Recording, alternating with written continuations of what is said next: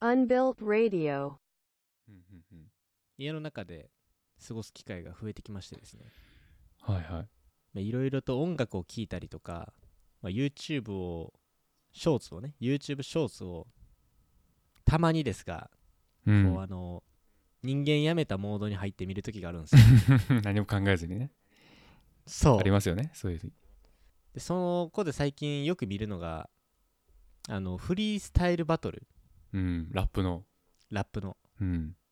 これって最近になってからめっちゃそのラップのショート動画まあ多分自分の興味関心があるものの中にちょっと入ってきてるっていうのもあるんやと思うけどうん。めっちゃ来るのよ来るね。俺もよく見ますよ。そうあれ見てたらさ結構さうん。なんかノリノリになっちゃってさ なんか好きな人の好きなラッパーのそのバトル系のものをまとめてみるっていうことを最近あー時間もったいないなと思いながらやってしまう時があるっていう これ悩みの共有なんやけどそうだね。まあ、ただその、んノリみたいなものがあるからね。意外と聞いてる間楽しいんだよな、そういうの。そう聞いちゃうのよね、うん。なんかない？そういうちょっと消費してしまうみたいなうんとね、しょっちゅう、しょっちゅうあります。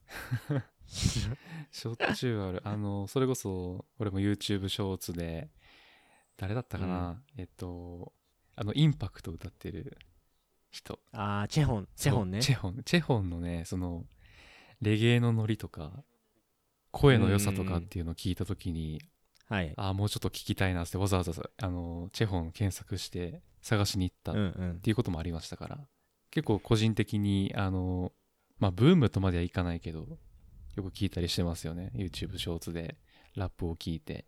うんうんうんあれ危ないよね危ないね。時間解けるよね、あれ。うん怖い でね、まあ、そう思った私はですね、はいはい。まあ、今回アアッキーラとまた映画界を決めるときによしこれは単に消費するのではなくてちょっとこうちゃんと歴史とかナラティブを理解した上で見ることでちょっと学を積んでいこうと思いましてですねなるほど。学びに昇華しようということですね。そう学びに無理やり昇華して自分の行っている行動を正当化させようという まあにいかにも人間らしいことをしようとしているというところでございましてですね、まあ、今回ですね扱っていく映画はですね「エイトマイルズ」といううん。ネットフリックスで見れるおーこの今ラップ界の本当に大スターって誰もがもしかしたら聞いたことのある名前かもしれませんがエミネムねエミネム。知らない人いないんじゃないですか？これエミネムってさうん本名ではないよね、ちなみにまあ、そのいわゆるアーティストネームというか、芸名というか、まあ、そういうことですよね。うんうんうんそういうことなんかあのえ MM がこれウィキペディアさんによると MM っていうその本本名がはいはい。えっ、と、エビネムさんの、ちょっと本名がね、毎回思いますマーシャル・ブルース・マザーズマーシャル。が本名らしくて、で、MM って言われてるらしいのよね。その、これ本当かわかんないよ。ウィキペディア情報ですけど。ね。マーシャルでとそれが、マザーズを取ってそう MM か。はいはい。そうでそれがなんか MM ってなって、エミネムってなったらしいよ。本当かこれ。あーなるほど。なんか、MM ってこう、ラップ風に言ったときに、エミネムに聞こえるやん？みたいなそところから来てると。そうそうそうそう。そう。まあその MM の自伝的映画になります、8マイルズ。8マイルですね。うん。この映画はね、もう2003年の映画というところで結構古いんですけれども、エミネムさん自体ももう50代です。なんかもっと若いイメージあったけどね。ね、あの、ちょっとこう、金髪短、金髪坊主みたいな、俺印象が結構強くて、エミネムというと、最近のエミネムさんの画像を見たんですけれども、もう結構なイケオジみたいな感じですよね。うんへえ。あ、これ、ひげ生えてる画像はそれ？そうそうそうそうそはあ、なんか、映画の印象とだいぶ違うね。う。そうなのよね。あなるほど。ちなみにあれだよね。今回の8マイルに、エミネム本人が出てるんだよね、主役で。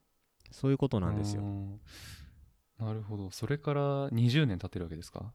そりゃ池オジにもうだいもなりますよね。ぶ、ね 20, 20代20年経ったらもうあんな人変わるよねやっぱ、うん うんというね、まあ、今回はエミネムのいわゆる事前映画この8マイルズを見ましてまあちょっと、まあ、その映画の中身ももちろん面白くてこう最後のねこうラップシーンとかっていうのは結構有名な話らしいんですよ、こうラップ界の中では。これを見てラップを始める人がいるぐらい。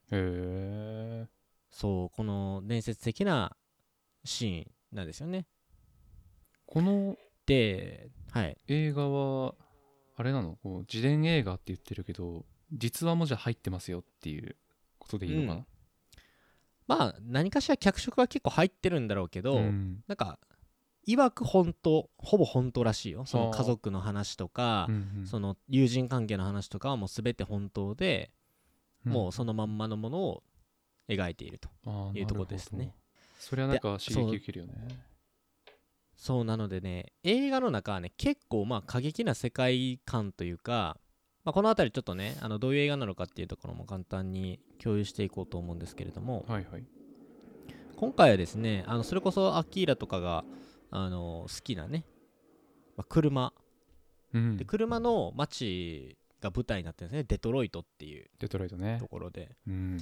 そう。でデトロイトっていうところにはそのまあ街があの大きくこうバカンって2つ分かれててでその境界線がそのこの映画のタイトルになる8マイルうんっていう、まあ、名前にもなってるんですけれどもデトロイトにの境界線にあるその8マイルのその中の内側と外側で結構まあ貧困の差が激しいっていうところがあるんですよね。でこの、まあ、貧困の差が激しいっていうところとか、まあ、当時のそのこれエミネムの舞台の時って95年ぐらいうんうんうん。のデトロイトなんですけどまあまああのいわゆるその中産階級の白人の人たち、まあ、いわゆるその、うんまあ、裕福な人たちが、まあ、あの白人が住む、まあ、郊外っていうところと、まあ、あー黒人の人たちがね、まあ、貧困層でこう多数を占めているその都市中心部っていうところでもうパカーンって分かれてる感じうんなんですよ。で、エミネムは、その、えっと、裕福な方ではなくて、実はエミネム自身も映画で描かれてるんやけど、めちゃくちゃ貧しい。もうシングルマザーで、しかもトレーラーハウス暮らしで、トレーラーハウスからももう出されそうなぐらい、もう貧しくてやばいみたいなとこなんですよね。貧困層だとそうそうそうそうそう。っていう、まあちょっとね、まあ、白人だからみんなが裕福ってわけではなくて、まあ、やっぱりこう一部こうちょっとねあの成り上がらないといけないとか貧困貧しい人たちっていうのは一定数白白人の中でも、まあ、当時はいたっていうぐらいその、まあ、デトロイトの街並みっていうところがね、うん。映画でもあるんですけどめっちゃもうゴーストタウンみたいな感じなんですよ。うん。そう。だねうん。まあ、そのトレーラーハウス暮らしっていうところを、まあ、描くことで、まあ、本当になんかエミネム自身もすっごいもう苦労してたしでなんかおお母さんシングルマザーでなんかすっごい若い男のなんかセックスフレンドみたいな人たちとなんかなんかワーワーしてるし、うん。子供の世話はしないしどうすんねんみたいな。でエミネムはそのやっぱ歌がねラップが好きだからそのわざわざその8マイルかけて毎回上がっていってその黒人の人たちがいるその音楽バトルとかにも参加するっていうぐらい、うんうん。まあ、自分でなんとか人生を切り開こうとめちゃくちゃももがいてたっていうざっくりと、まあ、そういうところからスタートするんですよねこの映画っていうのは。なるほど。そうで、まあ、そのデトロイト、まあ、これ映画で書かれてるわけではないんやけどあのデトロイトっていうところが、まあ、結構その当時は、まあ、廃校してて、まあ、ゴーストタウンばっかで、まあ、なんか犯罪も多いみたいなね。うん治安だいぶ悪そうだったよね。そうそうそうそう。なんかまあ映画の中でもねちょこちょこと描かれてましたけどでそのデトロイトっていうのがね、まあ、自動車産業でむちゃくちゃ栄えてたんですよね。うん。20世紀初めぐらいに。でフォードとか GM とかクライスラーといういわゆるビッグ3うん。みたいなこの自動車メーカーがそのデトロイトのね周りにあの自動車工場とかを建てて、まあ、自動車の街っていう感じで、まあ、栄えてていわゆるその産業の街になってたんですよ、うんうん。でこれも結構実はこれ関係があってでちなみにそのエミネムもね映画の中ではそのよく分からへん自動車工場でねなんかプレス工場みたいなところで働いてたんですけど、はいはい。まあ正直あの時のデトロイトっていうところの国はもう自動車産業もすっごい衰退していっててあのこの時ってねちょうど俺もへえって思って見てたんやけどあの日本車だったりとか、うん。まあ、ドイツ車？ドイツ車？あとはそのまあ他の新興のメーカーみたいなところから、まあ、すっごいこう押されてしまっててアメリカの自動車メーカーっていうところのそのさっきのビッグ3の経営っていうのはもうめちゃくちゃしんどくなってると。うん。だから仕事もそんななくてもうなんか働く場所っていうところもかなりまあ減っていって働く場所の中でも結構こう優劣が生まれてしまうっていう感じになってしまったと。まあそれぐらいその舞台になってた時のデトロイトっていうのはもうめちゃくちゃその荒れ果ててたっていうもうざっくりと収まるとねうんうんうん、そう。で、この、まあ、その自動車産業が栄えてたっていうところもあって、あの、南部の方からね、アメリカの南部の方からっていうのは、その黒人が、黒人の人たちがデトロイトに、そのいわゆる職を求めて結構移住してきてるんですよ、そもそも。なるほどそう。で、黒人の人たちが集まることで、いわゆるその、まあ、今回のヒップホップみたいなブラックミュージック、ね、これもともと、あの黒人の人たちがね、あのまあ、昔は歴史でも学びましたけど、ま学んだと思うけど、あの奴隷としてね、うんうん。扱われてた、まあ、強制移住させられてた、その、まあ、アフリカンアメリカンの、いわゆるその労働家うん。が、これ原点なんですよ、そもそも。ロロえっ、と、その、何？ヒップホップとかね。うんうんうん。ブルースとか、うん、だからそのブラックミュージックっていうのがいわゆるその黒人の人たちから生まれてきたカルチャーであって、まあ、その当時はその奴隷の中でその強制労働を強いられてる中でもその労働家として使われてたものっていうぐらいいわゆるその当時今でこそちゃうねんけど当時っていうのはよりやっぱり黒人の人たちがそもそもこう歌うものであるっていうのが結構強かったんですよね。うんなので、まあ、その当時の、まあ、奴隷解放宣言とかいろいろあってね、リンカーンとかのあって、まあ、みんなが、その、大体南部の人たちが、こう、職を求めて、まあ、ニューヨークだったりとか、いろいろと都心のところに仕事を求めていって、今回もその、デトロイトはその一部の都市になってて、その名残がずっとあったから、あえて黒人の人がすごく多いのよね。ほとんど黒人の人だったもんねあそこで登場そうそうそうそうそうそう、そう。そうなんですよね。つまりその当時のデトロイトっていうのはまあ自動車プラスアルファ音楽の街みたいなところだったんですよ。で特にその黒人の人たちがその大事にしているそのブラックミュージックっていうところはやっぱり黒人の人が歌うものであるっていうところがまず前提としてすごいカルチャーとして根根強かったのね、うん。そうなんかこういう前提に立つとなんでエミネムがこう最初バトルとかする時々とかにすっごいこう非難をされてたりとかまあラップをする時にまあすごいこう、まあ、嘲笑されるみたいなねそうだね。シーンっていうのがすっごいあったやんか、うん。もう白人やのにニガーとか言われたりさとかさもう意味わからん状況やったよな もう、うんそう。なのでこれなんでエミネムがまあすごいのかっていうところってもちろんその今のねエミネムのその実績みたいなところとか功績っていうところはさ調べればなんぼでも出てくるんやけど、うん。この映画のマジでこうすごいなって思う見どころのところっていうのは、まあ、今でこそこう日本でもさっきもちょっと冒頭言ったけど、まあ、ヒップホップだったりとかレゲエのカルチャーっていうところはまあ誰が歌っても何も言われることはないし、うん。俺たちもそれを楽しんでるわけやけどそうだね。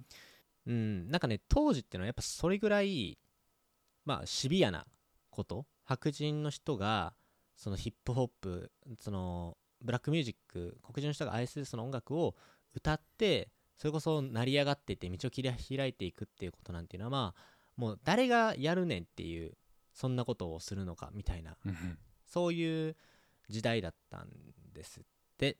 なので白人の人で今すごいこうヒップホップのカルチャーだったりとか、まあ、ラップっていうことを本当に世の中に広めていったっていうまあパイオニアの人が、まあ、エミネムっていうことになってくるっていうことですね。ああなるほど。切り開いていったわけですね。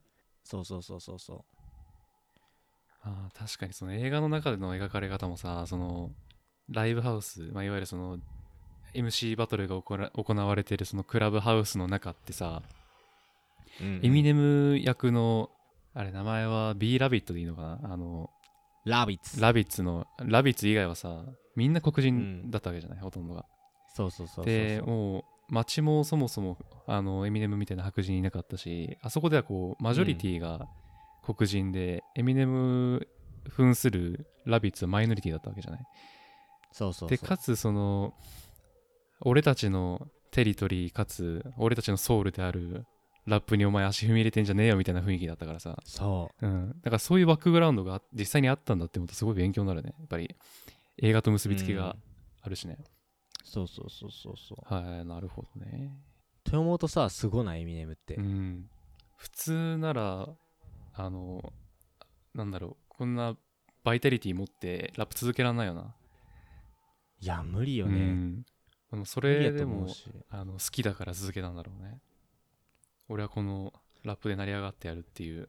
うん。んすごいよね。だから、まあ、映画の中でも結構こう描かれるんですけどまあなんかエミネムってすっごい努力家なんよね、うん。だからそのちょっやっぱお金もなかったし家庭環境も劣悪やしでまあそれこそなんか最初ねそのもちろん自分で成り上がろうと思って頑張ってバトルとか参加してたんやけどすっごい緊張しいのよね、うん。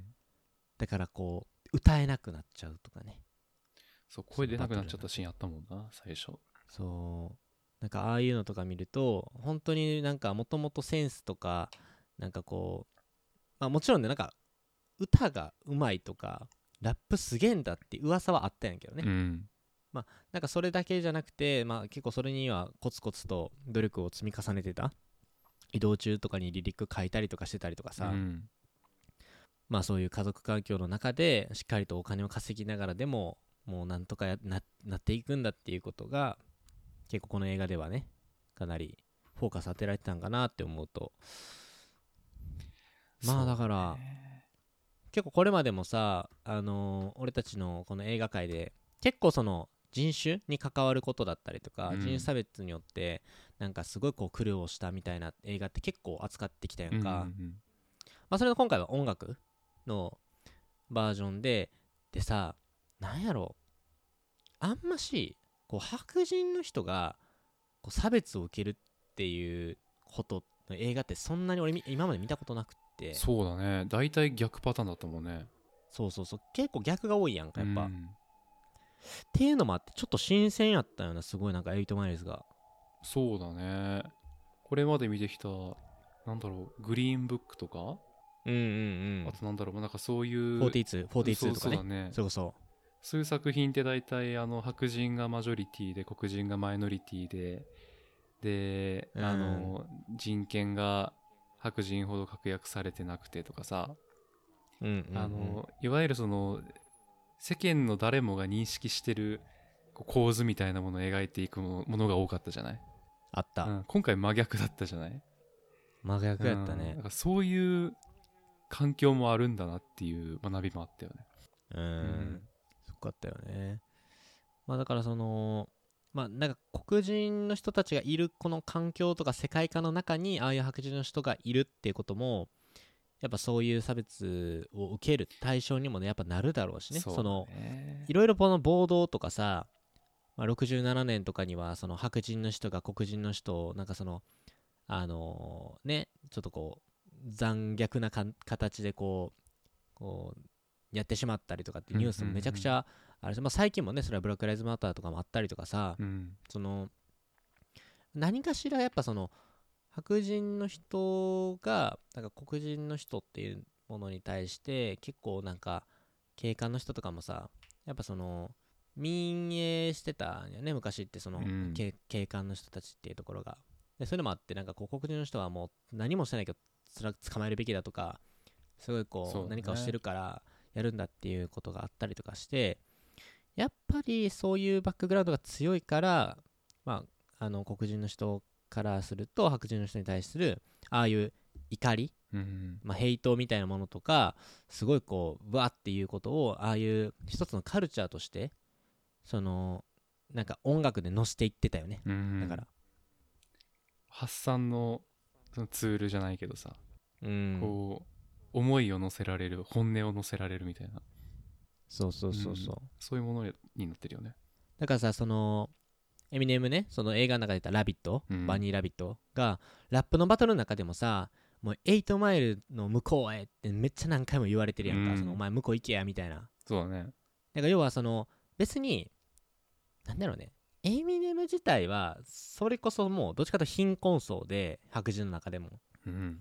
で家庭環境もそんな良くないっていう。どっちかというとそのまあ本当に貧しい側なんだけけど、それをそのエミネムに対して8マイルズの向こうで行けって言ってんのはあれは要はその8マイルズの向こうにの外側に住んでいる、まあ、白人に対する怒りみたいなものが要はあの映画の中では結構ぶつけられてるんだよね。なるほどね。そのあんまそこをなんか社会的なものとして批判してるとかその訴えかけているっていう映画ではないんやけどね、そもそもでちょっとそういう実はそうそういうのが見え隠れするっていうシーンもあるんですよね今回の映画っていうのは。うんうん。すごいな。単純にエミネムっていう人の、まあ、エエミネムを模している人の成り上がりストーリーってわけじゃないんだね。実際の実はそそう。うん、実際のその黒人と白人のその構図から生まれる、まあ、リアルなその人種差別的なところとかも描いてるんだリアルに。そうそうそうそう。実はこういうラップの成り立ちとかその、まあ、白人と黒人の人たちとのこうまあなんか歴史のことを学んでいくとそこにやっぱ音楽が絡んでいってくるんですよね、やっぱしね。なるほど。そこはもう外せないと。そう外せないんですよ、はいはい。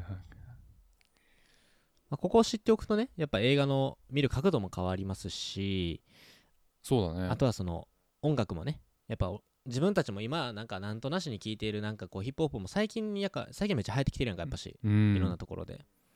けどなんかもともとヒップホップってどこから始まったのかっていうその起源を知っておいたりもするとやっぱもっと音楽に対するリスペクトも上がるやろうしうんうん。やっぱそのなんだろう今って今でこそその黒人の人がラップラッパラップを歌うことと白人の人がラップを歌ってこうすごくねあの交流を深めていくっていうことがなんか当たり前のように見えてるけど、うん実はねそこにはこう苦労して切り開いてた人がいるってわけなんですよ。はあ。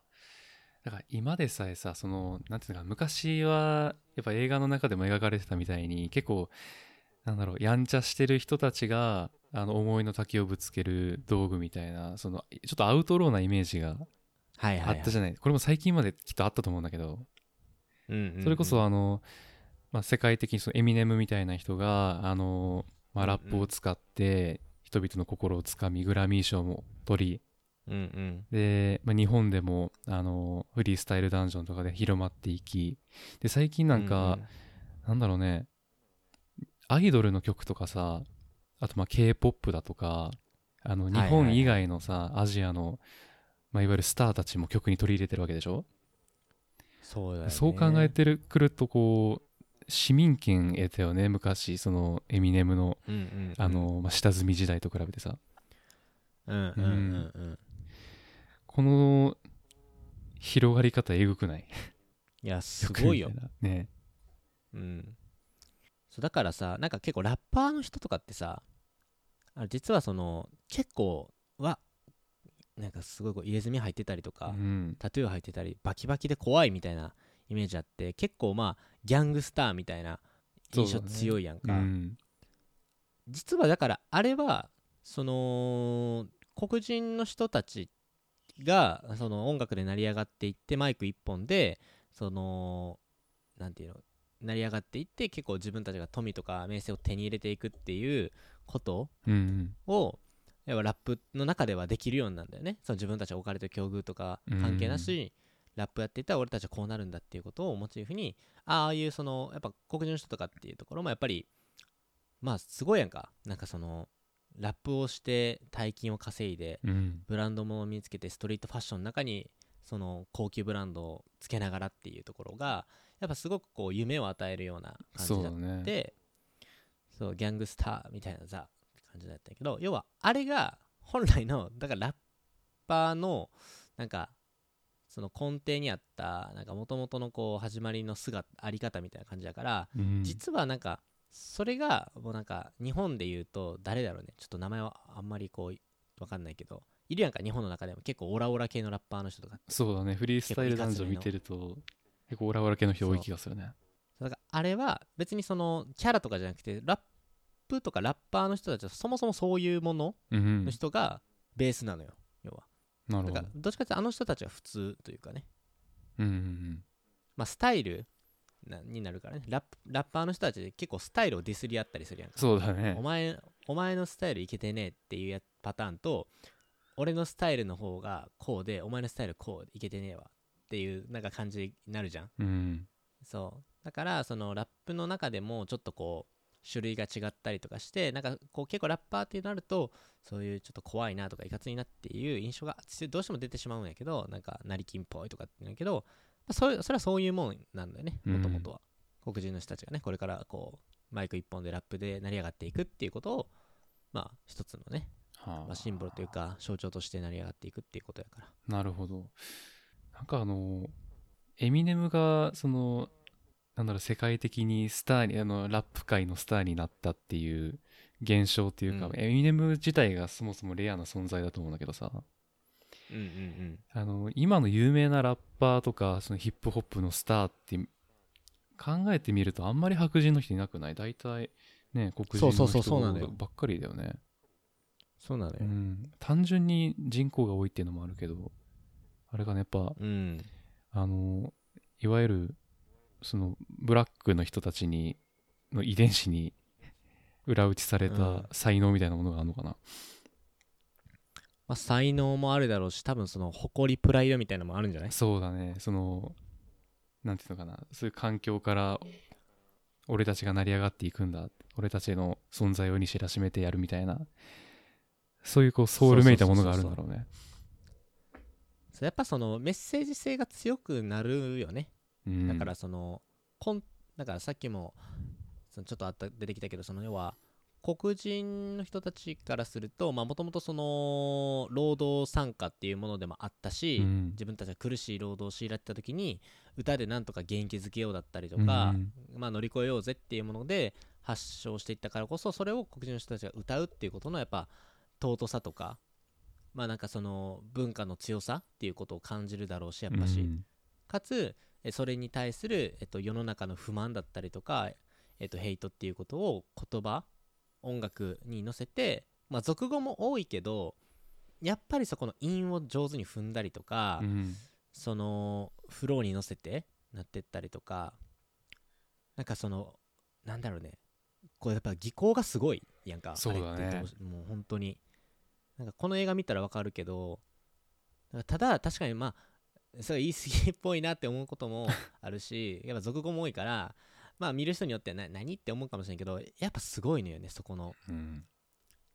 ライムを踏んだなんかライムに乗せてやったりとかちゃんと韻を踏んだりとかそこにセンスがあったりとかっていうところでやっぱねあれをなんかできるかって言われたらいや多分ほんまに無理やろなって思った。なんかあの一瞬で言葉を紡ぐ能力すごいよな。多分あれ即興でしょ？すごい映画の中でもそれこそあの MC バトルのシーンもあったしあとなんか仕事の、あれ休憩中かなに突然あのラップバトル始まったりとかさ。あそうそうそうそう。なんかあんなんが普通なのね。あれを日常的にやってるんだったらものすごい頭の回転だよな。いやほんと尊敬するよねだから。そうっていうのもああるからだからそのまあなんかこうまあ申し出るじゃないけど世の中に対する鬱憤不満とかヘイトっていうことを音楽に乗せてのすあの伝えていくっていうことをうん。もともとやっぱ黒人の人たちがねそのブラックミュージックの中でやってたっていうのもあるからやっぱつ強い単純に強かったりとか、うん。まあ受け手側としてもやっぱそういうことを理解してる人がねか日本ではそれを知らん人多いけど、うん。海外だと当たり前に言えばそれが起源だから知ってるわけなのでまあなんだろうね。周りの支持を集めやすいだったりとかもあるだろうし。っていうのがあると思うんだけど、まあ、今回のエミネムみたいにいやそうではなくて単純にやっぱりその自分の生まれた境遇だったりとかその置かれてる立場っていうことからもうラもう本当にこう歌が好きでラップでこう言葉に乗せて自分のことを表現していく世の中に対するメッセージを発していくんだっていうことを決めて誰にも迎合せずにこう、うん。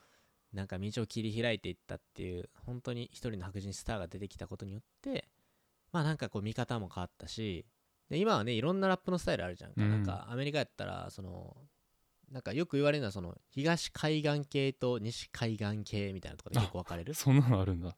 そうそうそうそうそうそうあってそのいわゆるその東海岸系はいわゆるそのちょっとこう貧困層というか貧富の差が激しくて、うんうん。で要はそのまあうっぷんヘイトだったりとか世の中に対して俺らこう思ってんだっていうことを結構強めに言っていくっていうまあ結構ね今ラップの元々のこう形みたいなものうん。が多いね、ね。で最近まあどっちかっていうとそのその後とかに出てきた西海岸系のヒップホップみたいなところになってくるとちょっとまあいわゆるまああれよねビッグテック会社とかまあ栄えてるちょっとイケイケの会、ね、うん。文化が強いところで生まれてきてるから、まあまあそのそう言わずにチルしようぜみたいな ちょっと表現が適切ではないかわかんないけど 要はそのちょっと今最近よく聞くヒップホップでちょっとチルしましょうよとかっていうちょっとおしゃれ系のチルチルヒップホップみたいな。なるほどていうので全然やっぱ違うくなってきてるしね文化が。やっぱこもってるメッセージが全然違うんだね東と西で。うんやっぱ全然違うと思うよ。ああ本当だ。今ちょっと調べてみてるんですけど。うん。西海岸と東海岸のこう構想みたいな。ヒップホップ界のう構想が起こったみたいな。なんか結構バチバチだったのね。全然こう思想が違うから、そう。へえウエスト構想とかね。なるほど。なんかそうなんかラップといってもこうやっぱ深掘っていくとなんかいろんな見方があってうん。で今回のやっぱ8マイルズのすごいとこっていうのはだからそういうちょっとこうあんまり誰もいやそこは入らんやろとかなんで白人のお前がみたいなことを成し遂げていってまああのよりラップっていうものを大衆化させたし誰もがこう親しみやすいものの文化っていうことに変えていったうんっていうことがすごいし、でかつやっぱりその、まあ、ブラックカルチャーとかブラックミュージックであるっていうのはそれは前提変わらないから、まあ、そこに対するねやっぱりリスペクトだったりっていうのはやっぱ高いからね今になってはそうだね。そう。やっぱそれをだからより民主化させたというか多様性を生んでいったっていうところでやっぱエミネムすげえし俺はかっこいいなって思ったよね。うーん。なんかこの8マイルってストーリーの展開的にはさその、うん。いわゆるそのもなんだろう映画が始まったストーリーが始まった時点であのラップの才能は十分あったけど、やっぱ公の場に出るとあのなかなかこうあの緊張しいで声が出ないでそこであのからかわれて降りていくみたいな、まあ、シーンから、まあ、本人の人生のバックグラウンドをこううまいこと組み込みながらあの、うんうん。こう成り上がっていくんだっていうバイタリティをこう感じるようなストーリーになってるけどさ。うん。あのまあ自伝的な、まあ、映画だからまあそれだけ見て楽しむじゃなくてこうヒップホップとかあとラップの成り立ちとかさ、うん。まあ、今回みたいなそのエミネムのあの生き様そのものとかさそもそもラップって何なんだみたいなさ、だからそういうところを事前に勉強してもうあの見た方がすごく楽しめるなって思った。めちゃくちゃ楽しいと思うよ、うん、今回僕はあの何も前情報入れずに見て であのあなんかエミネムがただただかっこよくて最後にこうぶちかましてくれるこう気持ちいい映画なんだなみたいな感想で正直見終わっちゃったんですけど、はいはい、はい、あのなんだろうラップのラップというかブラックミュージックって何なんだ？ラップって何なんだ？とかどういうメッセージがこもっててでラップって黒人の人にとってどういう存在なのかとかさ。なんかそういうのを事前にこう頭に入れた上で見るとうん。なんでこんなに盛り上がってるのかっていうのが分かるしでその、うんうん。そういう環境の中で白人であるエミネムが成り上がっていくってどんだけ大変なことかっていうのが分かりやすくうん。あの感じると思うね。そうそうそうそう、うんまあ、俺も映画見終わってからいろいろ調べたりとかで、うん。もう一回なもう一回見見返したりとかしてもう最後のバトルシーンだけ見見返したりとかもあったし俺、うん、あのあそこ単純にかましあれ。かましたよね。気持ちよかったね。かっこよすぎるやろあれ。ああだってそう。一番最初のエミネムこれちょっとネタバレになっちゃうんですけど一番最初のエミネムこうかまされて何も言えずに去っていったけどさ。そ一番最後のシーンは逆にエミネムがもうかましまくってでもあのもう相手何も言わんかったから。そうそうそうそう。涙目にしてそう。返り討ちにしたからな。お前エリートじゃんって言われたから。うん。そう私立学お上品な私立学校そうそう。卒業なんだろうみたいな。お前お前ほんお前もともとボンボンで育ちもええねんからお前本当のギャングとか知らんやろみたいな。笑わせんなよみたいいなや痛すぎるなあれは。相手にとっては、すごいそれをちゃんとこうライムに乗せてインフ見ながら言うってもうなんかあっかんよね。なああれなんだろう。今その普通にそう YouTube とかで見られるラップってさなんかある程度こう、うん。あの言葉と言葉のセットがあってこう気持ちよく聞こえる音感みたいなものがまあなんとなくまあそれこそそれがもうそもそもすごいことなんだけどそういうのをこううまいこと頭の中で組み合わせて即興で出していく凄さみたいなのがあると思うんだけどさ。うんあのうん映画見るとなんかその言語が英語だからっていうのもなんか凄みを増してるあの理由な感じに聞こえるけどそれにしてもうん。なんだろう。相手の見た目とかさあの育ちのバックグラウンドとかをこう即時にライブの中に組み込んでそれをこう言葉にしていく凄さってのあるよね。見てて気持ちいいよね。すごすぎるよね。ああ。気持ちいいよねラップ好きな人まあラップ好きな人だったらもう見てるか。もう一回見てほしいね。そういうそのバックグラウンドみたいなものを学んで、せやね、うん。ぜひぜひ見てもらいたいですし。そうだね。やっぱエミネムかっこいいなって思うし、まあ、他にもねなんかそのドレイクうん。ですか？多分今の本当のラップ界の神っていうと多分ドレイクっていう人なんやけどドドクタービーツドレイクの人ですね。だからビーツのモデルビーツスタジオの。あのヘッドホンとかのビーツ？そうそうそう。へえが多分やけど。まあ俺もそんな詳しいわけじゃないけど、うん。なんか確か神みたいな言われてるよね。あそうなんだ。あビーツ Y これなんて読むんだろう？ドレって読むのかな？ドクタードレ、へえドクター・ドレイ。あこっから生まれてるんだ。知らなかった。とかまあこれきっかけに俺もちょっといろいろとその海外のねラップとかそのカルチャーもう少しこう知っていってなんかこうもうちょっとこう視野を広げていこうかなと思ってましてですね、うんまあ日本のラップとかも好きなんよねやっぱし。さっきもちょっとこうにあのチェホンの話も出てきてまあレゲエとかねラップとか。で日本ってやっぱ独特なこうやっぱラップレゲエ文化があるからさ、うん。